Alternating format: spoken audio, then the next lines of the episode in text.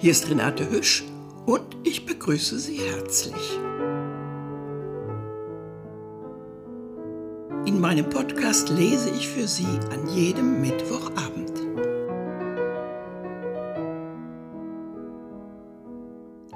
Das ein und das andere Mal schenkt uns Ulrich Kisters eine Musik dazu.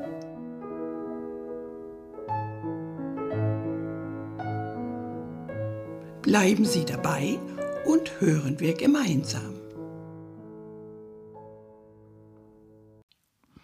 Nun, in der letzten Folge haben wir erfahren, dass Herr Arne und seine Leute in ihrem Blut lagen und nur das kleine elternlose Mädchen sich retten konnte.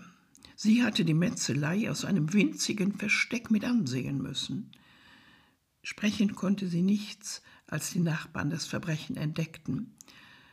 Wahrscheinlich sind die wilden Gerber mit ihren langen Messern die Täter. Sie sind hier nicht einzufangen. Aber warum? Warum nur? Warum Herrn Arnes Schatz auch weg ist? Warum? Mit diesen Fragen bleiben wir zurück. Und wie es damit weitergeht, das hören wir nun im kommenden Teil dieser Novelle. Ja, hier sind wir im dritten Teil unserer Lesung. Die arme Jungfrau, die von dem Blutbade verschont geblieben war, hatte Thorarins mit nach Marstrand genommen. Er hatte ein so großes Mitleid für sie gefasst, dass er ihr angeboten hatte, in seiner engen Hütte zu wohnen und Speise und Trank mit ihm und seiner Mutter zu teilen. Dies ist das Einzige, was ich für Herrn Arne tun kann, dachte Thorin zum Lohne für all die vielen Male, wo er mir meine Fische abgekauft hat und mich an seinem Tisch essen ließ. So arm und gering ich auch bin, dachte Thorin, ist es doch besser für die Jungfrau, dass sie mit mir in die Stadt kommt, als wenn sie hier bei den Bauern bleibt. In Marstrand gibt es viele reiche Bürger, und die Jungfrau wird vielleicht bei einem von ihnen einen Dienst finden und so ihr gutes Auskommen haben. In den ersten Tagen, nachdem die Jungfrau zur Stadt gekommen war, saß sie da und weinte vom Morgen bis zum Abend. Sie jammerte über Herrn Arne und sein Haus, und sie klagte, weil sie alle verloren hatte, die ihr nahestanden. Am meisten jedoch wehklagte sie über ihre Milchschwester und sagte, Sie wünschte, sie hätte sich nicht an der Mauer versteckt, so dass sie ihr in den Tod hätte folgen können. Tuarins Mutter sagte nichts dazu, solange der Sohn daheim war. Aber als er wieder seine Fahrt angetreten hatte, sagte sie eines Morgens zu der Jungfrau Ich äh, bin nicht so reich, Elsalil, dass ich dir Nahrung und Kleidung geben kann, damit du hier mit den Händen im Schoße dasitzt und deinen Kummer hütest. Komm du zu mir hier hinunter auf die Brücken und lerne Fische reinigen. Da ging Elsalil mit ihr hinunter auf die Brücken und stand den ganzen Tag unter den anderen Fischerinnen und arbeitete. Aber die meisten Frauen auf den Brücken waren jung und frohgemut. So begannen sie mit Elsalil zu sprechen und fragten sie, warum sie so traurig und stumm sei.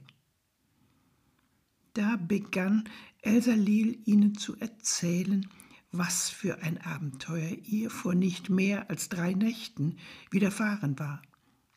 Sie erzählte von den drei Räubern, die durch den Windfang des Daches in die Stube gedrungen waren und alle gemordet hatten, die ihr im Leben nahestanden. Als Elsa Liel äh, dies erzählte, fiel ein schwarzer Schatten auf den Tisch, an dem sie stand und arbeitete, und als sie aufsah, standen vor ihr drei vornehme Herren, die breite Hüte mit großen Federn trugen und Samtkleider mit großen Puffen, die mit Seide und Gold bestickt waren. Einer von ihnen schien der vornehmste zu sein. Er war sehr bleich, sein Bart war geschoren und die Augen lagen tief in ihren Höhlen. Es hatte den Anschein, als sei er jüngst krank gewesen. Aber sonst sah er aus wie ein fröhlicher, kühner Kavalier, der auf den besonnten Brücken umherginge, um die Leute seine schönen Kleider und sein schönes Gesicht sehen zu lassen. Elsa Lil hielt mit der Arbeit und mit der Erzählung inne. Sie stand mit offenem Munde und aufgerissenen Augen da und betrachtete ihn, und er lächelte ihr zu. Wir sind nicht hergekommen, um dich zu erschrecken, Jungfrau, sagte er, und wir bitten dich, dass du auch uns gestattest, deiner Erzählung zu lauschen. Die arme Elsa Lil, niemals in ihrem ganzen Leben hatte sie einen solchen Mann gesehen. Sie vermeinte, vor ihm nicht sprechen zu können. Sie schwieg nur und sah hinunter auf ihre Arbeit. Da begann der Fremde noch einmal. Sei doch nicht bange, Jungfrau. Wir sind Schotten, die wohl an die zehn Jahre in den Diensten des Königs Johann von Schweden gestanden haben. Aber jetzt haben wir Urlaub und wollen heimreisen. Wir sind nach Maastrand gekommen, um eine Fahrgelegenheit nach Schottland hinüber zu finden. Aber als wir herkamen, lagen alle Sunde und Fjorde gefroren. Und hier müssen wir nun bleiben und warten. Wir haben keinerlei Beschäftigung und darum schlendern wir über die Brücken, um Leute zu treffen. Wir wären froh, Jungfrau, wenn du uns deine Geschichte hören ließest. Elsalil begriff, dass er so lange sprach, um ihr Zeit zu geben, ihre Fassung wiederzuerlangen. Endlich dachte sie bei sich selber, du musst doch wohl zeigen, dass du nicht zu gering bist, um mit einem hohen Herrn zu sprechen, Elsalil. Du bist doch eine Jungfrau von guter Geburt und keine Fischerdirne. Ich ähm, sprach nur von dem großen Blutbad im Pfarrhof von Solberga, sagte Elsalil. Es sind ihre so viele, die davon zu erzählen wissen. Ja, sagte der Fremde, aber ich wusste bis jetzt nicht, dass jemand von Herrn Arnes Leuten mit dem Leben davongekommen ist. Und da erzählte Ersalil noch einmal von dem Eindringen der wilden Räuber. Sie erzählte, wie die alten Knechte sich um Herrn Arne geschart hatten, um ihn zu schützen, und wie Arne selbst sein Schwert von der Wand gerissen hatte und auf die Räuber eingedrungen war, die aber hatten sie alle besiegt. Und die alte Pfarrersfrau hatte das Schwert ihres Mannes aufgehoben und war auf die Räuber losgegangen. Aber sie hatten sie nur ausgelacht und sie mit einem Holzscheit zu Boden geschlagen. Und alle die anderen Frauen hatten sich auf die Ofenmauer verkrochen aber als die Männer tot waren, kamen die Mörder und rissen sie herunter und töteten sie.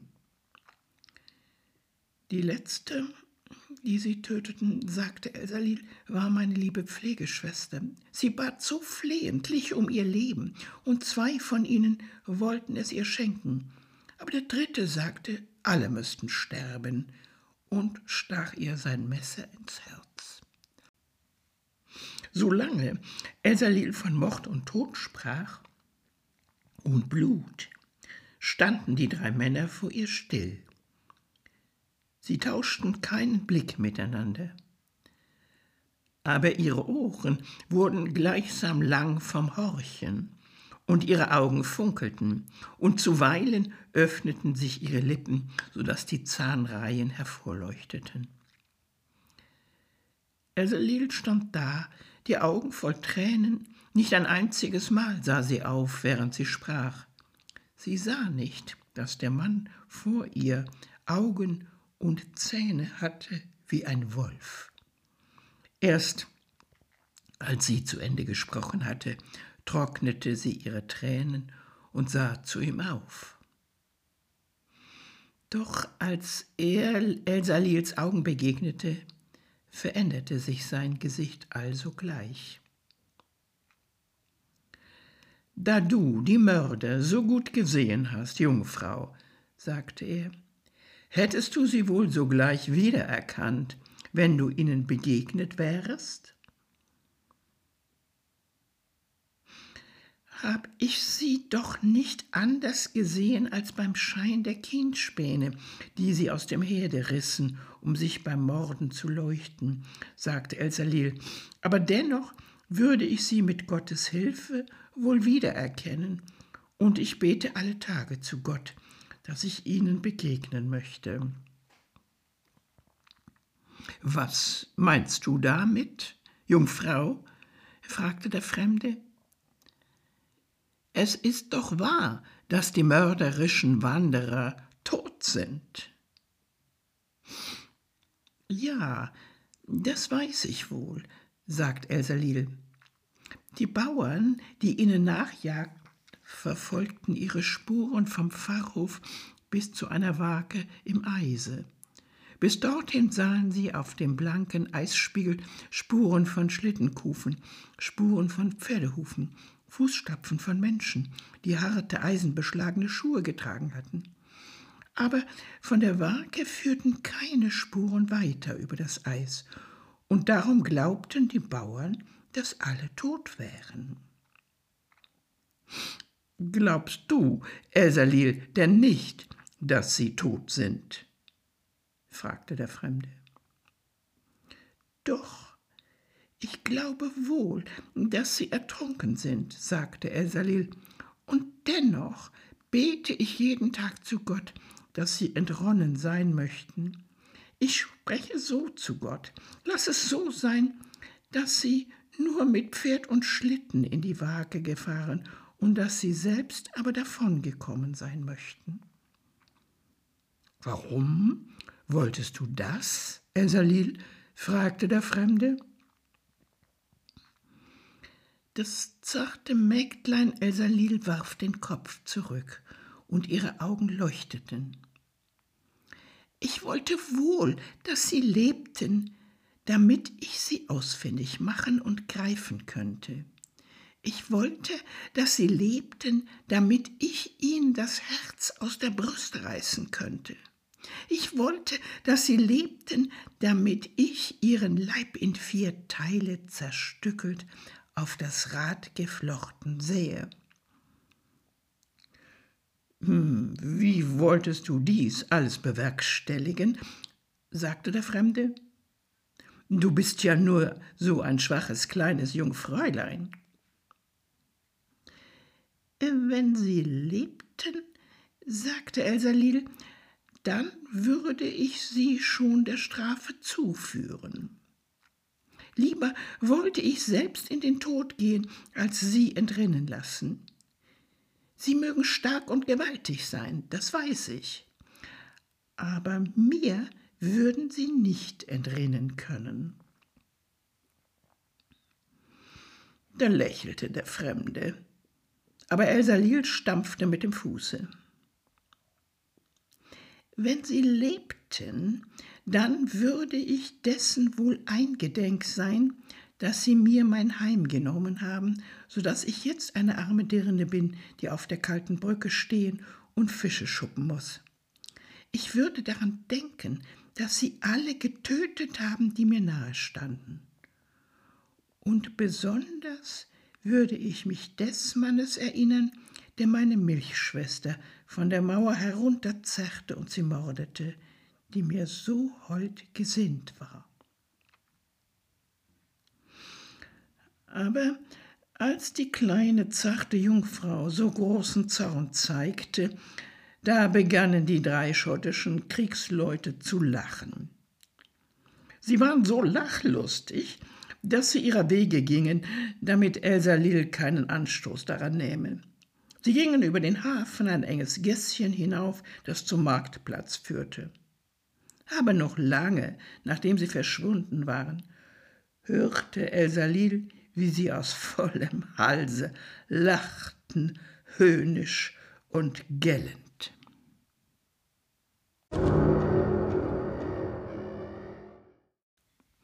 Acht Tage nach seinem Tode wurde Herr Arne in der Kirche von Solberga beigesetzt und an demselben Tage wurde auf dem Tingplatze von Branhög Untersuchung für den Mord gehalten.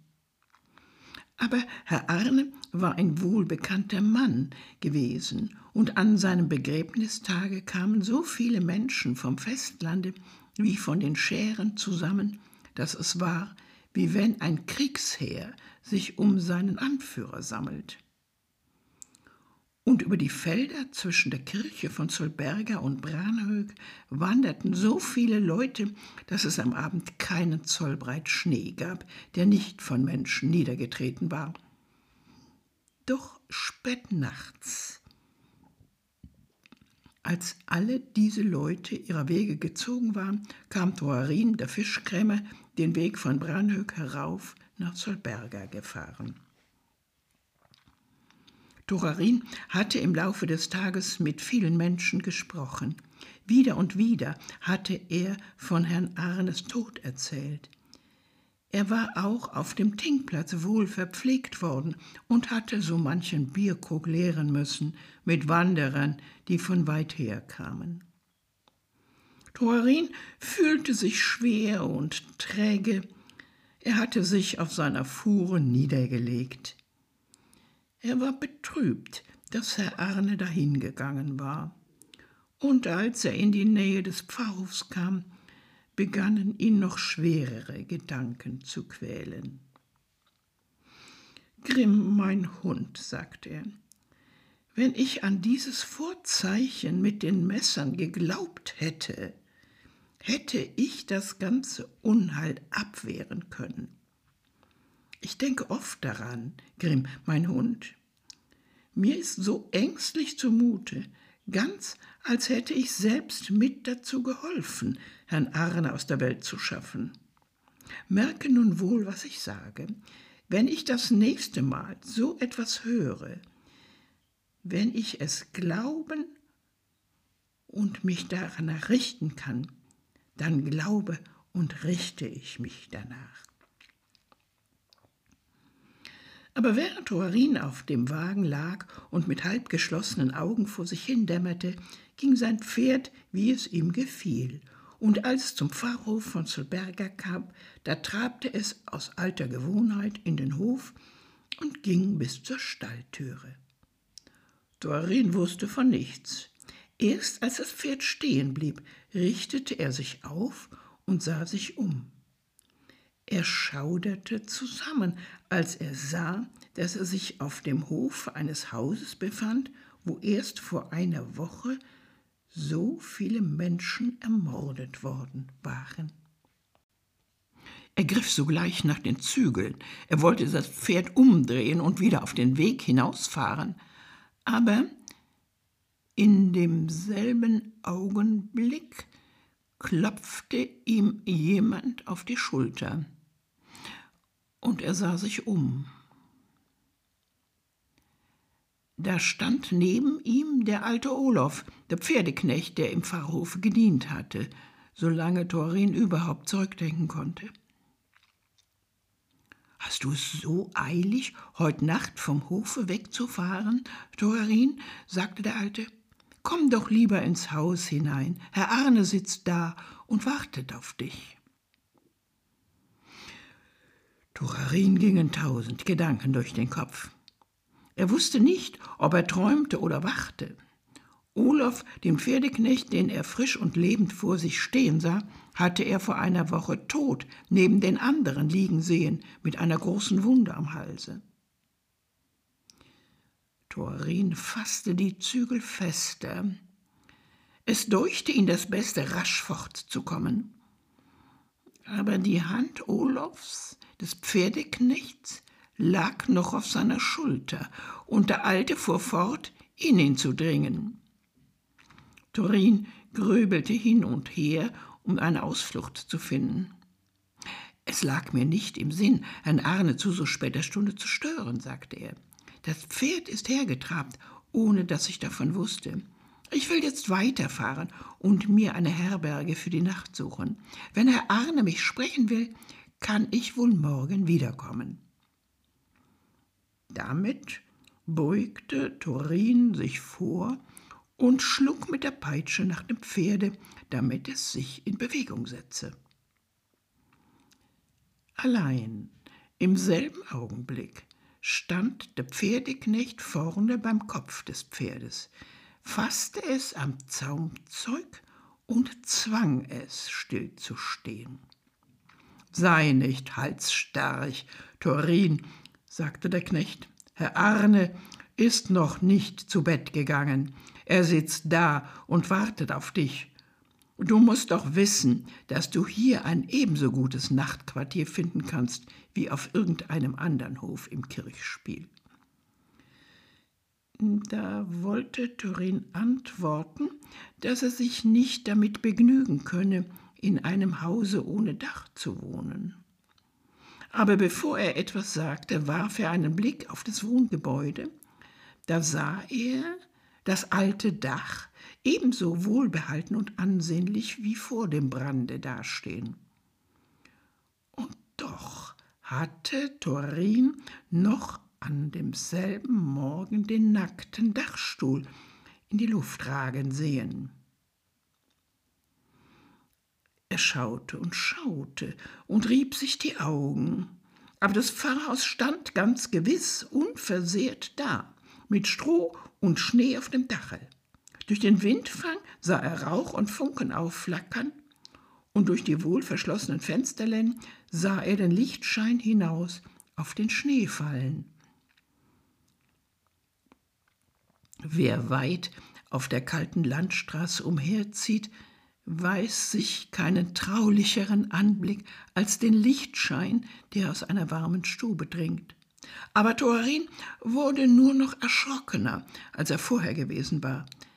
Er peitschte das Pferd, so dass es sich bäumte und ausschlug. Aber nicht um einen Schritt brachte er es von der Stalltüre fort. Komm du nur herein, Thorin, sagte der Stallknecht, ich dachte, du wolltest doch in dieser Sache nichts mehr zu bereuen haben. Nun kam es Thorin wieder in den Sinn, was er sich auf dem Wege gelobt hatte, und während er eben noch mit hoch erhobener Peitsche auf dem Wagen gestanden hatte, wurde er mit einem Male zahm wie ein Lamm. Gut, Olaf, ich bin hier also, sagte er und sprang von der Fuhre herunter. Es ist wahr, dass ich in dieser Sache nichts zu bereuen haben will. Führe mich jetzt hinein zu Herrn Arne. Aber die schwersten Schritte, die Thorin je gegangen war, waren da, die er über den Hof zum Hause hin machte. Als die Tür aufging, schloss Thorin die Augen, um nicht in die Stube sehen zu müssen aber er suchte sich Mut zu machen, indem er an Herrn Arne dachte. Er hat mir so manche gute Mahlzeit gegeben. Er hat deine Fische gekauft, wenn auch seine eigene Vorratskammer voll war. Er ist dir immer im Leben wohlgesinnt gewesen, und sicherlich will er dir auch nach seinem Tode nicht schaden. Vielleicht will er einen Dienst von dir verlangen. Du darfst nicht vergessen, Thorin, dass man Dankbarkeit zeigen muss, auch gegen die Toten.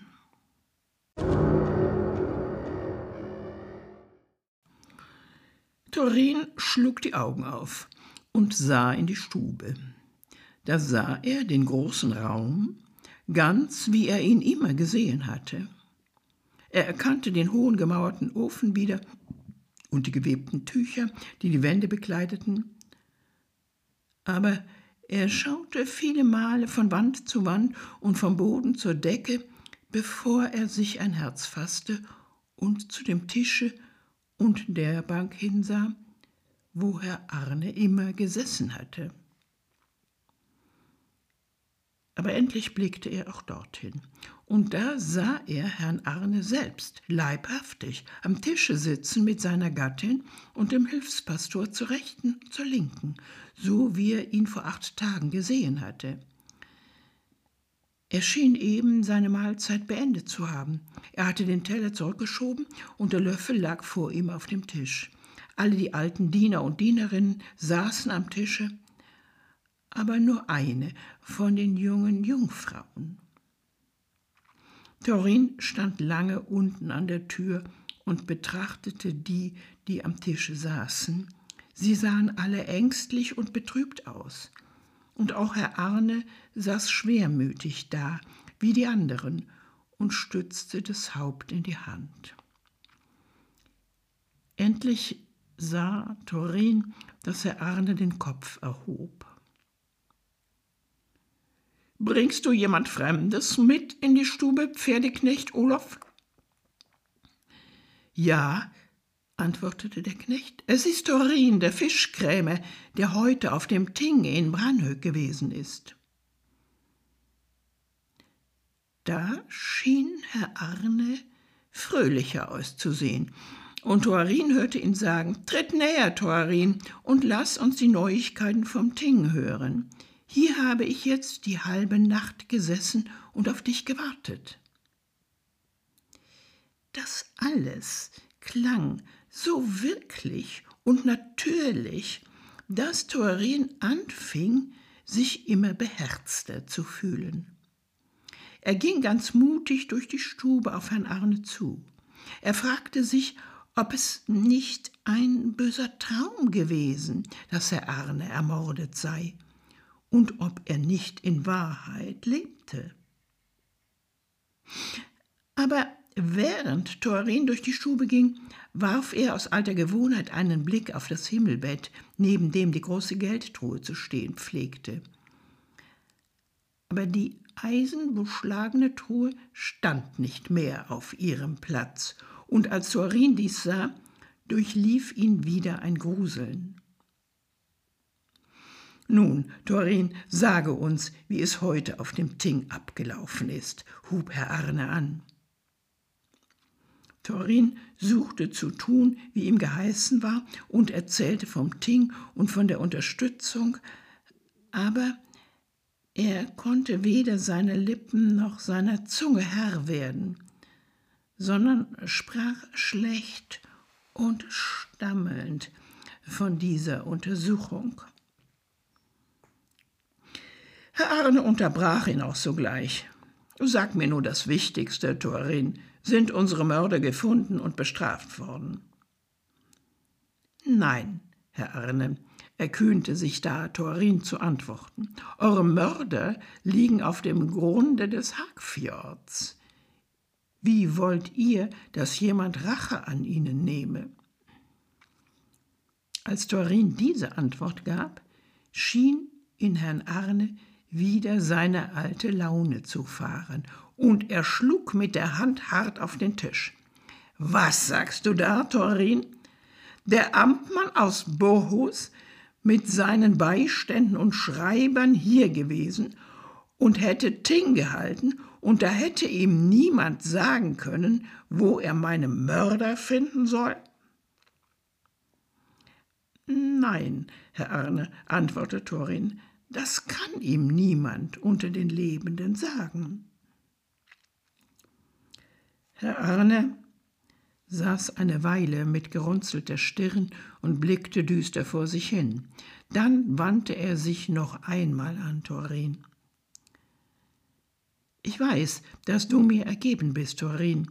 Kannst du mir sagen, wie ich Rache nehmen soll an meinen Mördern? Ich kann es wohl verstehen, Herr Arne, sagte Thorin, dass ihr wünschet, euch an jenen zu rächen, die euch so unsanft des Lebens beraubt haben. Aber es gibt niemand unter uns, die wir auf Gottes grüner Erde wandeln, der euch da behilflich sein könnte. Als Herr Arne diese Antwort erhalten hatte, versank er in tiefes Grübeln. Und es entstand ein langes Stillschweigen. Nach einer Weile wagte Thorin sich mit einer Bitte hervor. Ich habe nun euren Wunsch erfüllt, Herr Arne, und euch gesagt, wie es auf dem Ting abgelaufen ist. Habt ihr mich noch etwas zu fragen? Oder wollt ihr mich jetzt ziehen lassen? Du sollst gehen. Nein, du sollst nicht gehen, Thorin, sagt Herr Arne, ehe du mir nicht noch einmal geantwortet hast, ob keiner der Lebenden uns rächen kann. Nicht, wenn alle Männer aus Bohuslän und Norwegen zusammenkämen, um Rache an euren Mördern zu nehmen, würden sie imstande sein, sie zu finden. Da sprach Herr Arne, wenn die Lebenden uns nicht helfen können, müssen wir uns selber helfen. Damit begann Herr Arne mit lauter Stimme ein Vaterunser zu beten, aber nicht auf Norwegisch, sondern auf Lateinisch, wie es vor seiner Zeit im Landebrauch gewesen war. Und bei jedem Wort des Gebetes, das er aussprach, wies er mit dem Finger auf einen von denen, die mit ihm am Tische saßen. Er ging sie auf diese Weise mehrere Male durch, bis er zum Armen kam. Aber als er dieses Wort sagte, streckte er den Finger gegen das junge Jüngferchen, das seine Enkelin war. Die junge Jungfrau erhob sich also gleich von der Bank, und der Ahne sagte zu ihr, Du weißt, was du zu tun hast. Da klagte die junge Jungfrau gar sehr und sagte, Sende mich nicht mit diesem Auftrag aus. Das ist ein zu schweres Beginnen für eine so schwache Jungfrau wie mich. Ganz gewiss sollst du gehen, sagte Herr Arne. Es ist nur billig, dass du gehst, denn du hast am meisten zu rächen. Niemandem von uns sind so viele Jahre des Lebens geraubt worden wie dir, die die jüngste unter uns ist. Ich begehre nicht nach Rache an irgendeinem Menschen, sagte die Jungfrau. Du sollst sogleich gehen, sagte Herr Arne. Und du wirst nicht allein stehen. Du weißt, dass es unter den Lebenden zwei gibt, die vor acht Tagen hier mit uns an diesem Tische saßen. Aber als Thorin Herrn Arne dieses sagen hörte, glaubte er zu verstehen, dass Herr Arne ihn ausersähe, gegen Missetäter und Mörder zu kämpfen, und er rief Um Gottes Barmherzigkeit willen beschwöre ich euch, Herr Arne. Im selben Augenblick deuchte es Thorin, dass Herr Arne und der Pfarrhof in einem Nebel verschwenden, und er selbst sank tief hinab, als fiele er von einer schwindelnden Höhe, und damit verlor er das Bewusstsein.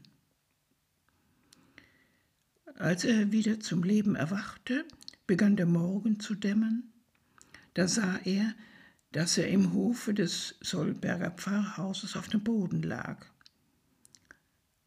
Das Pferd mit dem beladenen Wagen stand neben ihm, und Grimm bellte und heulte über ihm. Es war alles nur ein Traum, sagte Thorin. Nun sehe ich es ein.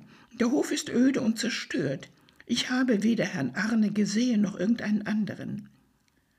Aber ich habe mich im Traume so erschreckt, dass ich vom Wagen heruntergestürzt bin.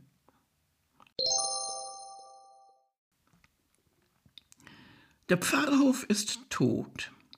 Die Macht des Pfarrers geht darüber hinaus und zwingt die Lebenden zur Rache. Jedenfalls bemüht sich Herr Arne darum in Thoarins Traum.